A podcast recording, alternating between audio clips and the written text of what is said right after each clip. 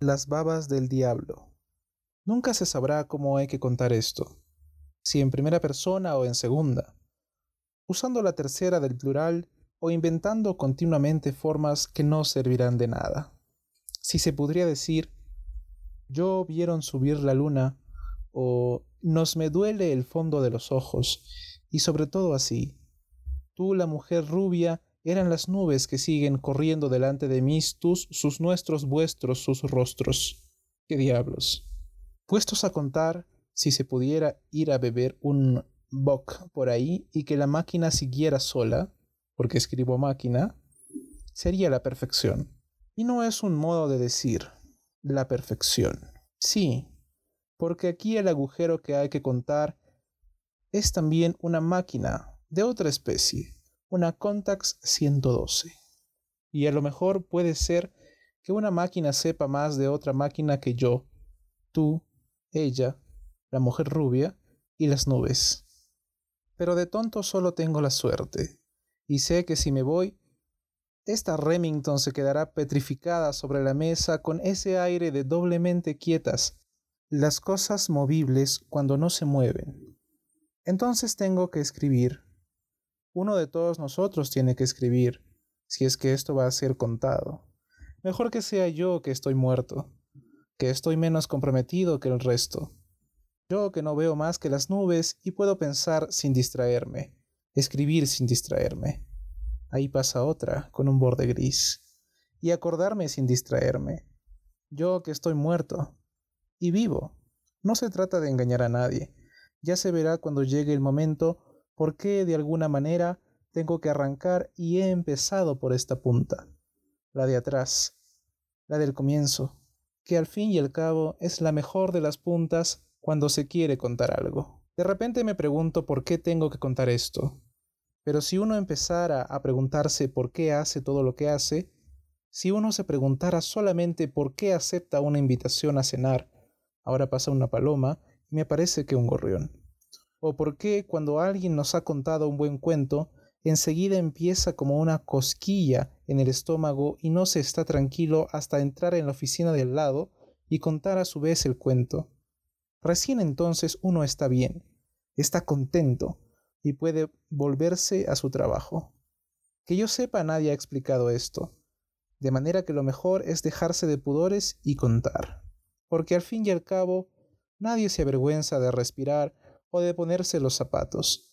Son cosas que hacen, y cuando pasa algo raro, cuando dentro del zapato encontramos una araña o al respirar se siente como un vidrio roto, entonces hay que contar lo que pasa. Contarlo a los muchachos de la oficina o al médico. Ay, doctor, cada vez que respiro. Siempre contarlo, siempre quitarse esa cosquilla molesta del estómago. Y ya que vamos a contarlo, pongamos un poco de orden. Bajemos por la escalera de esta casa hasta el domingo 7 de noviembre, justo un mes atrás. Uno baja cinco pisos y ya está en el domingo, con un sol insospechado para noviembre en París, con muchísimas ganas de andar por ahí, de ver cosas, de sacar fotos, porque éramos fotógrafos, soy fotógrafo. Ya sé que lo más difícil va a ser encontrar la manera de contarlo, y no tengo miedo de repetirme Va a ser difícil porque nadie sabe bien quién es el que verdaderamente está contando. Si soy yo o eso que ha ocurrido, o lo que estoy viendo, nubes y a veces una paloma, o si sencillamente cuento una verdad que es solamente mi verdad, y entonces no es la verdad salvo para mi estómago, para estas ganas de salir corriendo y acabar de alguna manera con esto, sea lo que fuere. Vamos a contarlo despacio. Ya se irá viendo qué ocurre a medida de que lo escribo. Si me sustituyen, si ya no sé qué decir, si se acaban las nubes y empieza alguna otra cosa, porque no puede ser que esto sea estar viendo continuamente nubes que pasan y a veces una paloma. Si algo de todo eso. Y después del sí que voy a poner, ¿cómo voy a clausurar correctamente la oración? Pero si empiezo a hacer preguntas, no contaré nada. Mejor contar. Quizá contar sea como una respuesta, por lo menos para alguno que lo lea. Roberto Michel, franco-chileno, traductor y fotógrafo aficionado a sus horas, salió del número 11 de la Rue Monsieur le Prince el domingo 7 de noviembre del año en curso. Ahora pasan dos más pequeñas, con los bordes plateados. Llevaba tres semanas trabajando en la versión al francés del Tratado sobre Recusaciones y Recursos de José Norberto Allende, profesor en la Universidad de Santiago.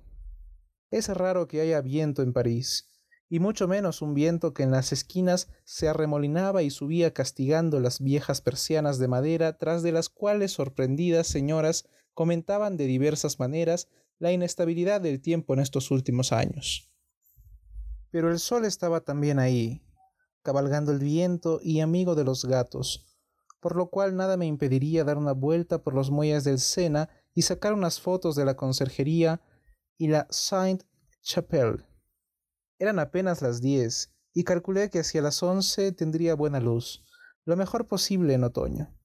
Para perder tiempo, derribé hasta la isla Saint Louis y me puse a andar por el Quai d'Anjou.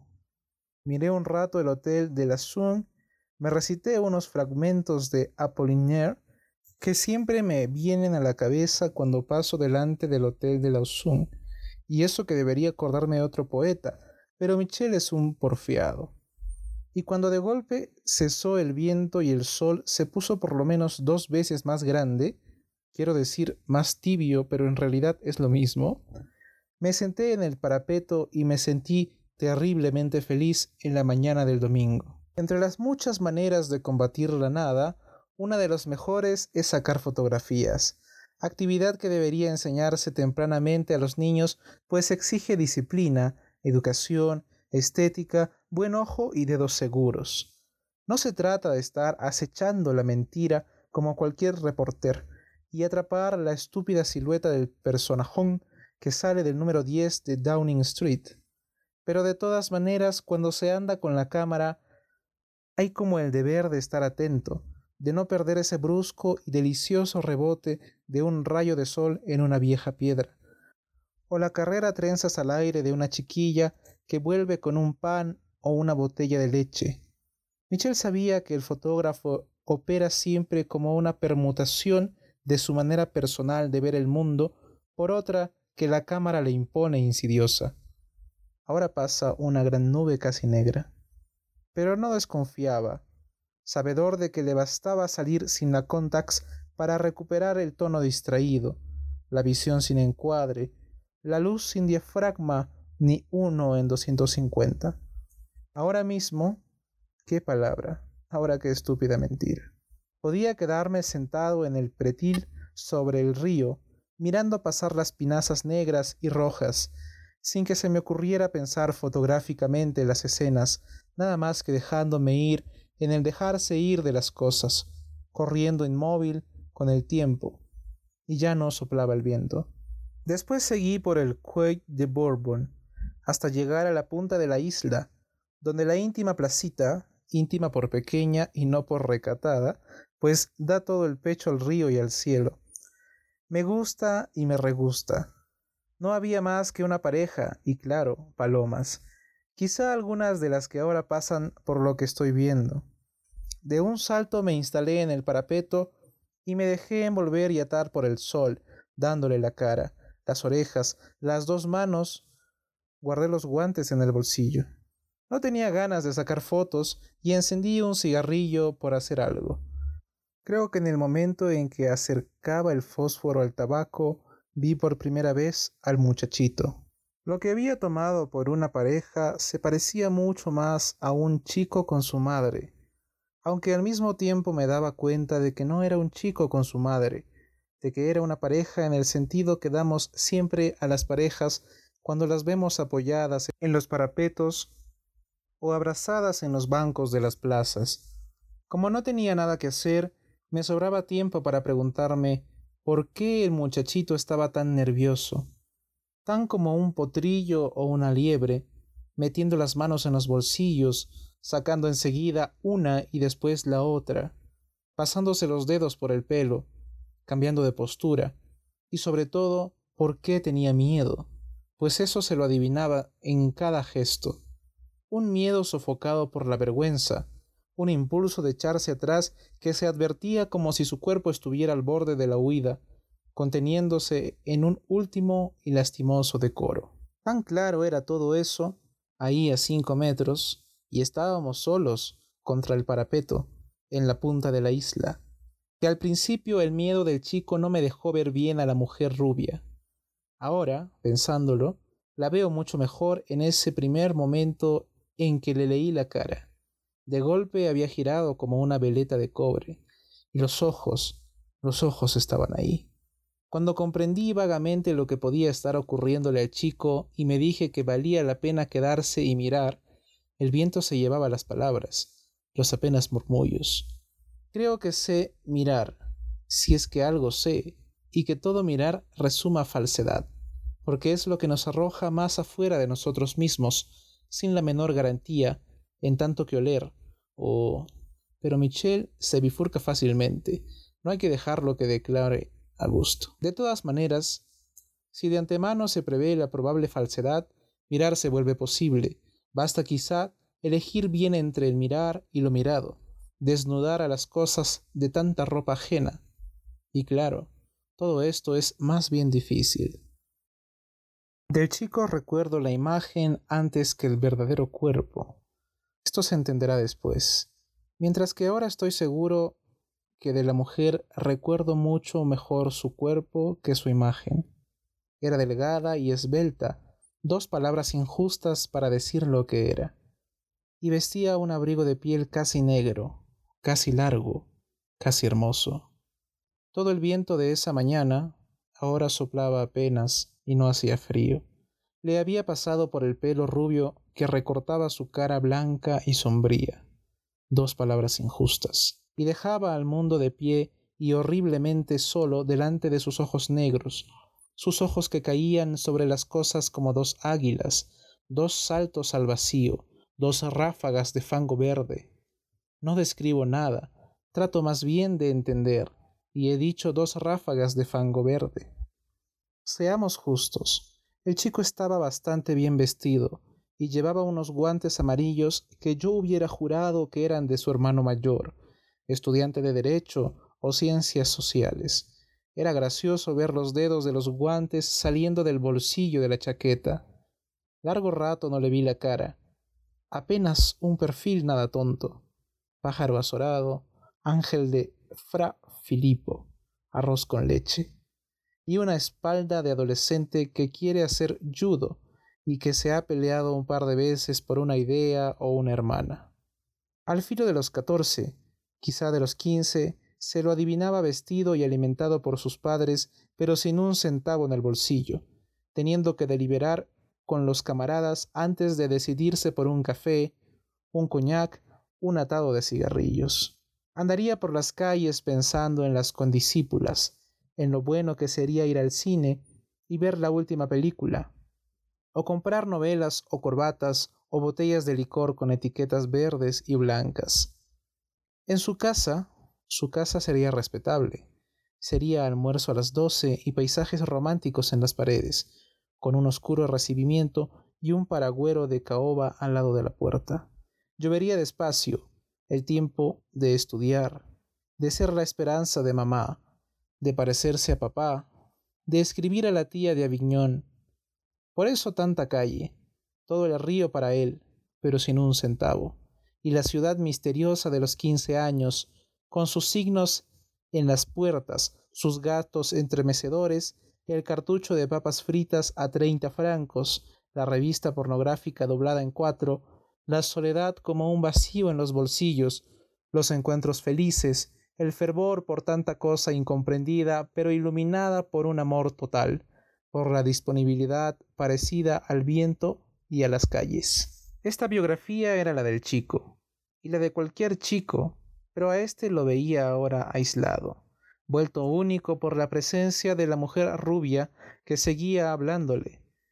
Me cansa insistir, pero acaban de pasar dos largas nubes desflecadas. Pienso que aquella mañana no miré ni una sola vez el cielo, porque tan pronto presentí lo que pasaba con el chico y la mujer, no pude más que mirarlos y esperar, mirarlos y... Resumiendo, El chico estaba inquieto y se podía adivinar sin mucho trabajo lo que acababa de ocurrir pocos minutos antes, a lo sumo media hora. El chico había llegado hasta la puerta de la isla, vio a la mujer y la encontró admirable. La mujer esperaba eso porque estaba ahí para esperar eso. O quizás el chico llegó antes y ella lo vio desde un balcón o desde un auto, y salió a su encuentro, provocando el diálogo con cualquier cosa, segura desde el comienzo de que él iba a tenerle miedo y a querer escaparse, y que naturalmente se quedaría, engallado y hosco, fingiendo la veteranía y el placer de la aventura. El resto era fácil porque estaba ocurriendo a cinco metros de mí y cualquiera hubiese podido medir las etapas del juego, la esgrima irrisoria, su mayor encanto no era su presente, sino la previsión del desenlace. El muchacho acabaría por pretextar una cita, una obligación cualquiera, y se alejaría tropezando y confundido, queriendo caminar con desenvoltura, desnudo bajo la mirada burlona que lo seguiría hasta el final.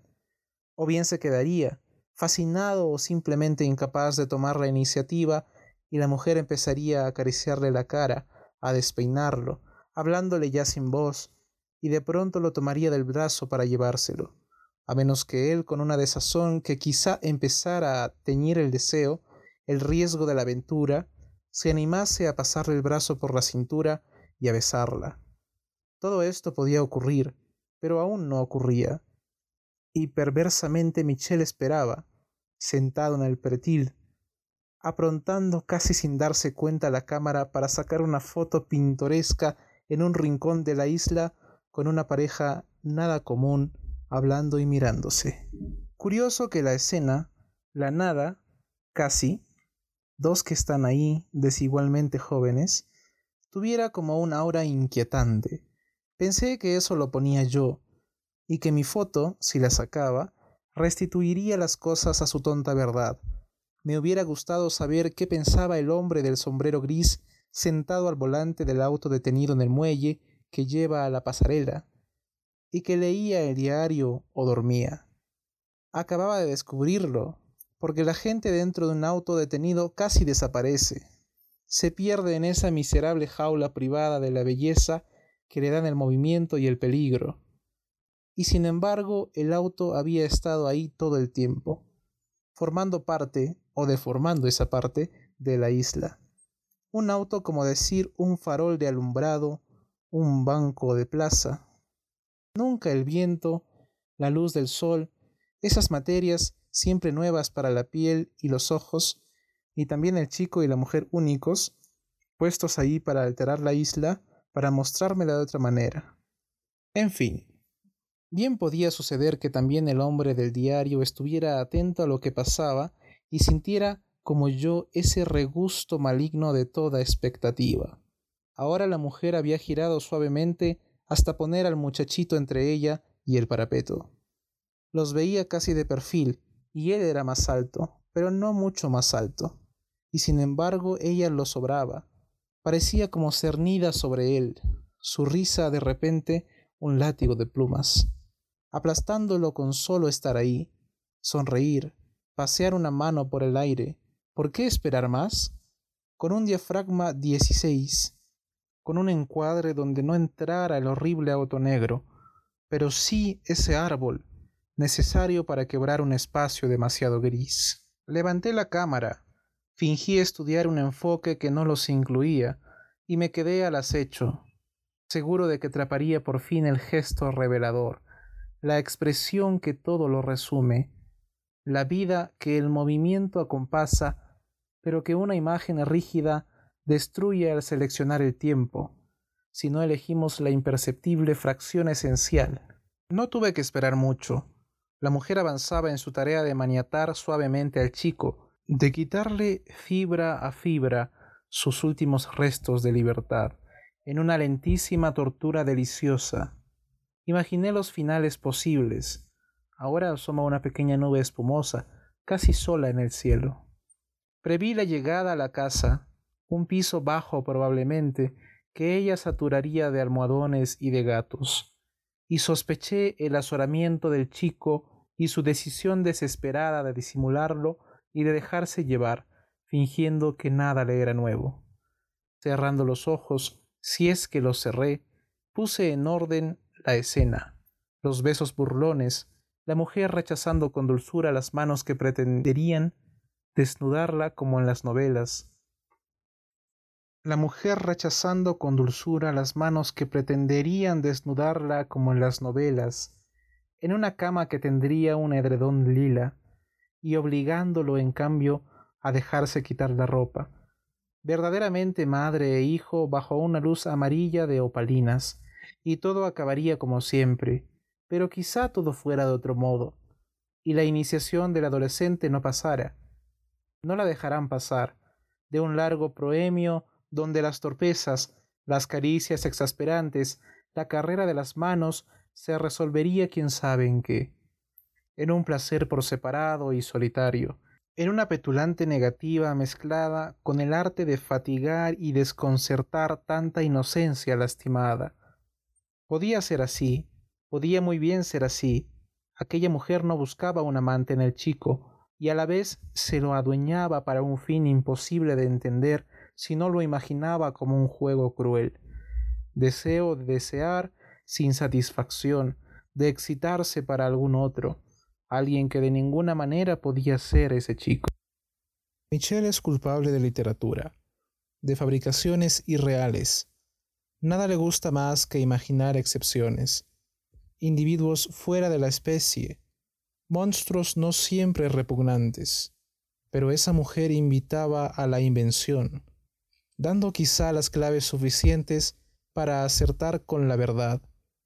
Antes de que se fuera, y ahora que llenaría mi recuerdo durante muchos días, porque soy propenso a la rumia, decidí no perder un momento más. Metí todo en el visor, con el árbol, el pretil, el sol de las once, y tomé la foto, a tiempo para comprender que los dos se habían dado cuenta y que me estaban mirando el chico sorprendido y como interrogante, pero ella irritada, resueltamente hostiles su cuerpo y su cara que se sabían robados, ignominiosamente presos en una pequeña imagen química. Lo podría contar con mucho detalle, pero no vale la pena.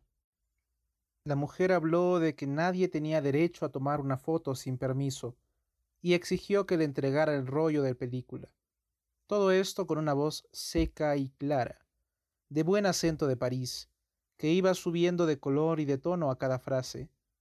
Por mi parte, se me importaba muy poco darle o no el rollo de película. Pero cualquiera que me conozca sabe que las cosas hay que pedírmelas por las buenas. El resultado es que me limité a formular la opinión de que la fotografía no solo no está prohibida en los lugares públicos, sino que cuenta con el más decidido favor oficial y privado y mientras se lo decía gozaba socarronamente de cómo el chico se replegaba, se iba quedando atrás, con solo no moverse, y de golpe, parecía casi increíble, se volvía y echaba a correr, creyendo el pobre que caminaba y en realidad huyendo a la carrera, pasando al lado del auto, perdiéndose como un hilo de la Virgen en el aire de la mañana. Pero los hilos de la Virgen se llaman también babas del diablo.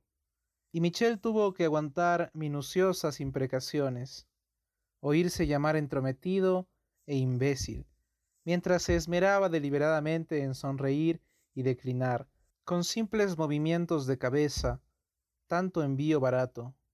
Cuando empezaba a cansarme, oí golpear la portazuela de un auto. El hombre del sombrero gris estaba ahí, mirándonos. Solo entonces comprendí que jugaba un papel en la comedia. Empezó a caminar hacia nosotros, llevando en la mano el diario que había pretendido leer. De lo que mejor me acuerdo es de la mueca que le ladeaba la boca. Le cubría la cara de arrugas, y algo cambiaba de lugar y forma porque la boca le temblaba y la mueca iba de un lado a otro de los labios como una cosa independiente y viva, ajena a la voluntad pero todo el resto era fijo. Payaso enharinado u hombre, sin sangre, con la piel apagada y seca, los ojos metidos en lo hondo y los agujeros de la nariz negros y visibles, más negros que las cejas o el pelo o la corbata negra. Caminaba cautelosamente como si el pavimento le lastimara los pies. Le vi zapatos de charol, de suela tan delgada que debía acusar cada aspereza de la calle. No sé por qué me había bajado del pretil. No sé bien por qué decidí no darles la foto, negarme a esa exigencia en la que adivinaban miedo y cobardía. El payaso y la mujer se consultaban en silencio. Hacíamos un perfecto triángulo insoportable, algo que tenía que romperse con un chasquido. Me les reí en la cara y eché a andar, supongo que un poco más despacio que el chico. A la altura de las primeras casas, del lado de la pasarela del hierro, me volví a mirarlos. No se movían, pero el hombre había dejado caer el diario. Me pareció que la mujer, de espaldas al parapeto, paseaba las manos por la piedra, con el clásico y absurdo gesto del acosado que busca la salida. Lo que sigue ocurrió aquí, casi ahora mismo, en una habitación de un quinto piso. Pasaron varios días antes de que Michel revelara las fotos del domingo. Sus tomas de la conserjería y de la Saint-Chapelle eran lo que debían ser. Encontró dos o tres enfoques de prueba ya olvidados. Una mala tentativa de atrapar un gato asombrosamente encaramado en el techo de un minquitorio callejero y también la foto de la mujer rubia y el adolescente. El negativo era tan bueno que preparó una ampliación. La ampliación era tan buena que hizo otra mucho más grande, casi como un afiche. No se le ocurrió, ahora se lo pregunta y se lo pregunta, que solo las fotos de la conserjería merecían tanto trabajo. De toda la serie, la instantánea en la punta de la isla era la única que le interesaba. Fijó la ampliación en una pared del cuarto y el primer día estuvo un rato mirándola y acordándose, en esa operación comparativa y melancólica del recuerdo frente a la perdida realidad. Recuerdo petrificado como toda foto, donde nada faltaba, ni siquiera y sobre todo la nada, verdadera fijadora de la escena. Estaba la mujer, estaba el chico, rígido el árbol sobre sus cabezas, el cielo tan fijo como las piedras del parapeto, nubes y piedras confundidas en una sola materia inseparable. Ahora pasa una con bordes atilados, corre como en una cabeza de tormenta. Los dos primeros días acepté lo que había hecho, desde la foto en sí hasta la ampliación en la pared, y no me pregunté siquiera por qué interrumpía a cada rato la traducción del tratado de José Norberto Allende para reencontrar la cara de la mujer las manchas oscuras en el pretil. La primera sorpresa fue estúpida. Nunca se me había ocurrido pensar que cuando miramos una foto de frente, los ojos repiten exactamente la posición y la visión del objetivo. Son esas cosas que se dan por sentadas y que a nadie se le ocurre considerar. Desde mi silla, con la máquina de escribir por delante, miraba la foto ahí a tres metros y entonces se me ocurrió que me había instalado exactamente en el punto de mira del objetivo. Estaba muy bien así. Sin duda era la manera más perfecta de apreciar una foto. Aunque la visión en diagonal pudiera tener sus encantos y aún sus descubrimientos. Cada tantos minutos, por ejemplo, cuando no encontraba la manera de decir en buen francés lo que José Alberto Allende decía en tan buen español, alzaba los ojos y miraba la foto. A veces me atraía la mujer, a veces el chico, a veces el pavimento donde una hoja seca se había situado admirablemente para valorizar un sector lateral. Entonces descansaba un rato de mi trabajo y me incluía otra vez con gusto en aquella mañana que empapaba la foto. Recordaba irónicamente la imagen colérica de la mujer reclamándome en la fotografía, la fuga ridícula y patética del chico, la entrada en escena del hombre de la cara blanca, en el fondo estaba satisfecho de mí mismo. Mi partida no había sido demasiado brillante, pues si a los franceses se les ha sido dado el don de la pronta respuesta, no veía bien por qué había optado por irme sin una acabada demostración de privilegios, prerrogativas y derechos ciudadanos. Lo importante, lo verdaderamente importante, era haber ayudado al chico a escapar a tiempo. Esto en caso de que mis teorías fueran exactas, lo que no estaba suficientemente probado, pero la fuga en sí parecía demostrarlo. De puro entrometido le había dado oportunidad de aprovechar al fin su miedo para algo útil.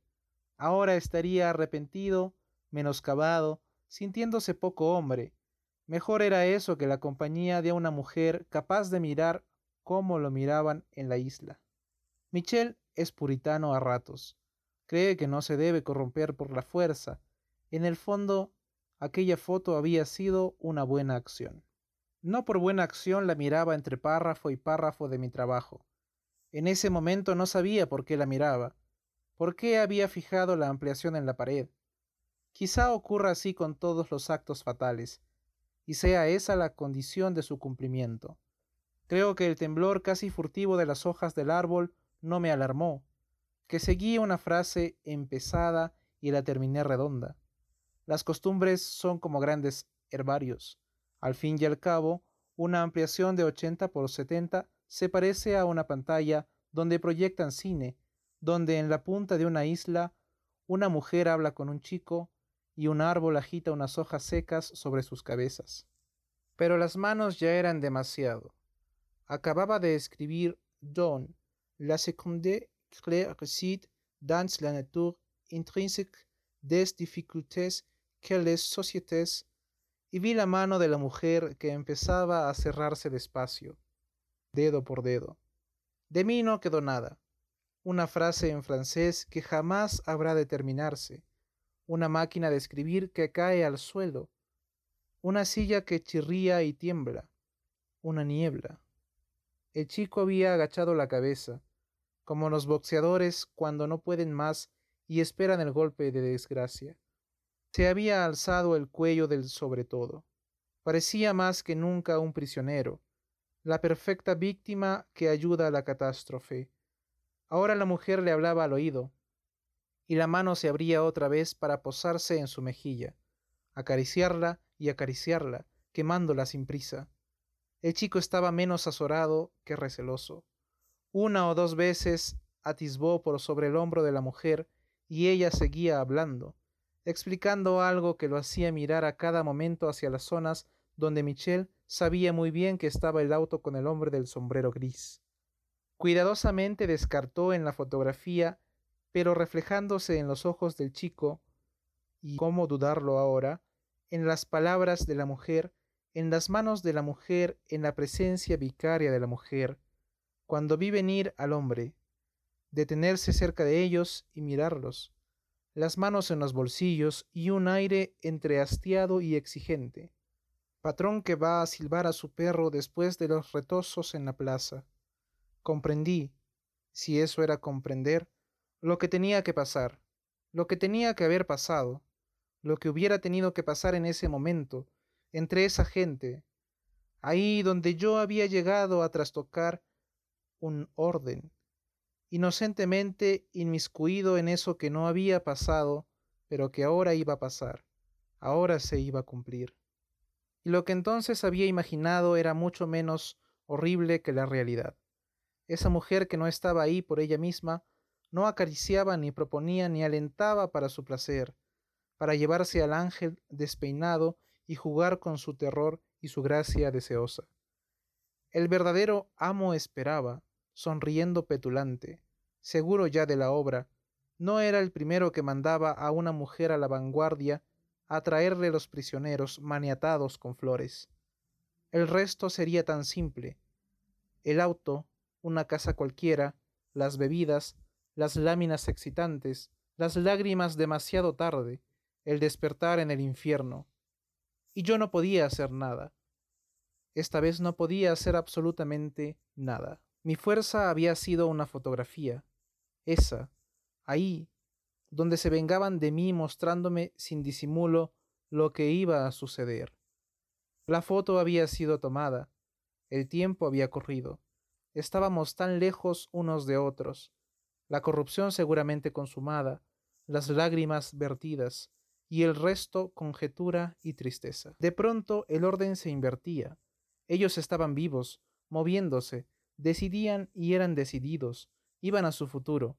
Y yo desde este lado, prisionero de otro tiempo, de una habitación en un quinto piso, de no saber quiénes eran esa mujer y ese hombre y ese niño, de ser nada más que la lente de mi cámara, algo rígido, incapaz de intervención.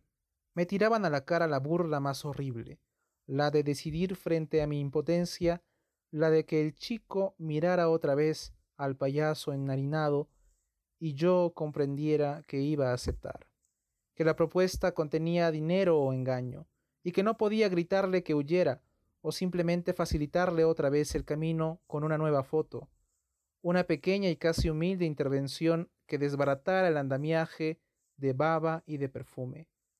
Todo iba a resolverse allí mismo, en ese instante. Había como un inmenso silencio que no tenía nada que ver con el silencio físico. Aquello se tendía, se armaba.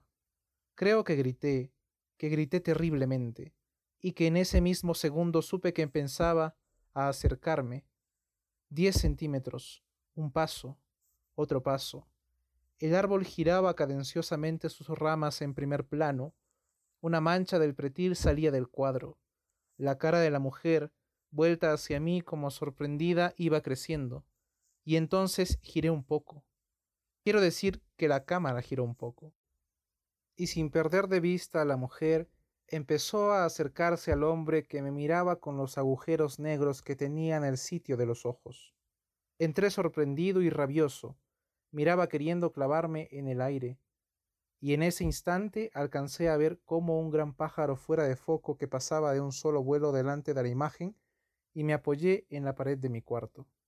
Y fui feliz, porque el chico acababa de escaparse.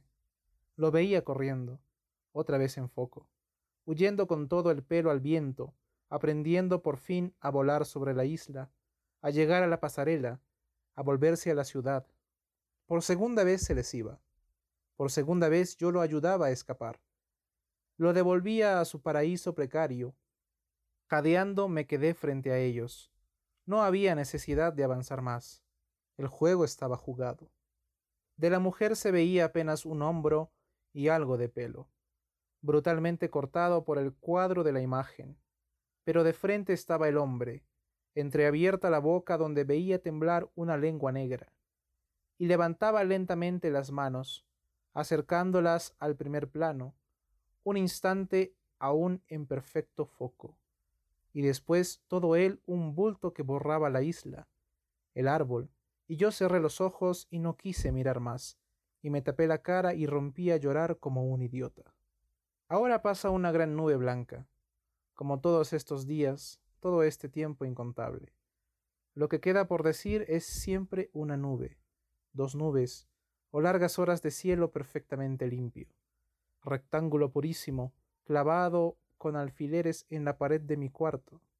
Fue lo que vi al abrir los ojos y secármelos con los dedos, el cielo limpio, y después una nube que entraba por la izquierda, paseaba lentamente su gracia y se perdía por la derecha, y luego otra, y a veces en cambio todo se pone gris, todo es una enorme nube, y de pronto restallan las salpicaduras de la lluvia.